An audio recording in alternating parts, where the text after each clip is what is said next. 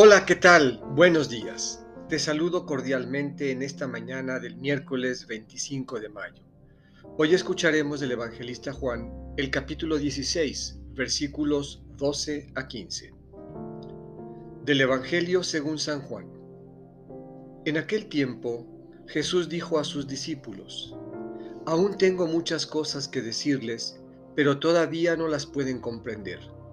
Pero cuando venga el Espíritu de la verdad, él los irá guiando hasta la verdad plena, porque no hablará por su cuenta, sino que dirá lo que haya oído y les anunciará las cosas que van a suceder.